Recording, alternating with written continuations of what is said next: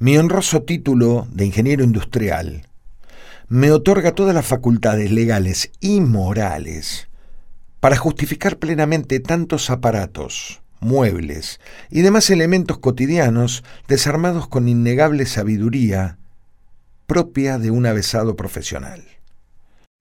Por supuesto que la gran mayoría de estos cachivaches quedaron convertidos en partes que pasaron a engrosar la inmensa estantería que ocupa tres de las cuatro paredes de mi taller de reparaciones domésticas y la totalidad del altillo. He llegado a pensar que estos elementos inanimados tienen en realidad sentimientos de odio hacia todos sus compañeros de artefacto, dada su irreductible resistencia a volver a juntarse una vez que yo los separo. Hasta parecen sonreírme al ser depositados provisoriamente en las estanterías.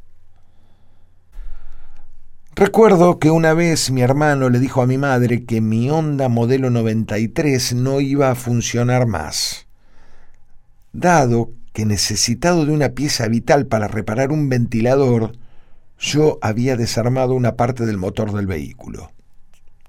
Muy jocoso, mi hermano, pero nada más ajeno a la realidad. El auto, por supuesto, volvió a arrancar. Y los diez días que estuvo en el taller nada tienen que ver con eso. Solo fue un servicio de rutina. Una noche de invierno, viajaba con mi mujer de regreso a nuestra ciudad y paramos en una estación de servicio. Era una noche muy fría, y luego de cargar combustible, me dirigí a los sanitarios que estaban dentro del café de la estación. Nada más pasar la puerta sentí lo agradable y cálido del ambiente interior, algo que me llamó poderosamente la atención. En un rincón divisé una hermosa salamandra encendida. Me acerqué, la estudié detenidamente y registré cada una de sus partes y medidas en mi mente para fabricarme una igual. O mejor, por algún motivo que no recuerdo, miré también la marca que posteriormente mi mujer anotó, pese a que yo ya la había memorizado. A la mañana siguiente, bien temprano, comencé a diseñar mi propia salamandra. Salía a comprar las chapas y el resto de los accesorios y se me dio por comentarle a mi mujer.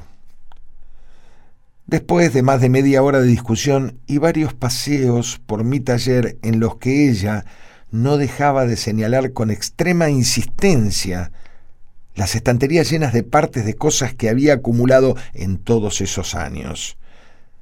Decidí claudicar e ir a comprar una salamandra en el negocio que vende salamandras. Salí un poco furioso, más que nada porque le tuve que preguntar cuál era la marca de la que habíamos visto en la estación de servicio, porque con los nervios de la discusión no podía recordarla. Domingo a las 7 de la mañana de una mañana helada. Me levanto ansioso. Desayuno rápido y me apresto a encender esa belleza que había comprado y terminado de instalar la noche anterior.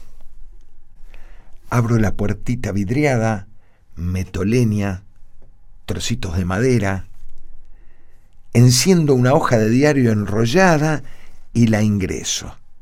Y cierro la puertita. Casi al instante comienza a salir humo por la unión de la chimenea, por los bordes de la puerta y quizás por algún otro lado que no alcanzo a distinguir. Espero sin alterarme, pero el humo es cada vez mayor. Abro la puertita y aspiro una bocanada que sale imperiosamente hacia mi cara y llena el ambiente de humo.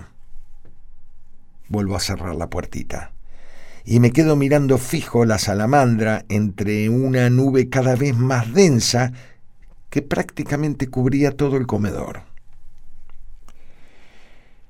Luego de un concienzudo estudio me doy cuenta que ese calentador no tiene toma de aire. Salgo inmediatamente al patio y me dirijo al taller que está en el fondo a buscar un taladro.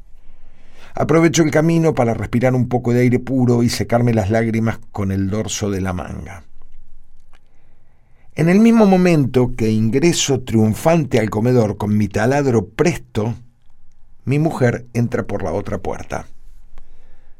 Ante su pregunta le explico con paciencia dónde voy a hacer los cinco agujeros que le faltan a ese aparato. Me mira un instante y me pregunta, ¿leíste el manual? El manual. Una caja de metal con una chimenea y una puertita a la que se le pone adentro leña y luego se enciende. Eso es una salamandra. Y para eso tengo que leer un manual.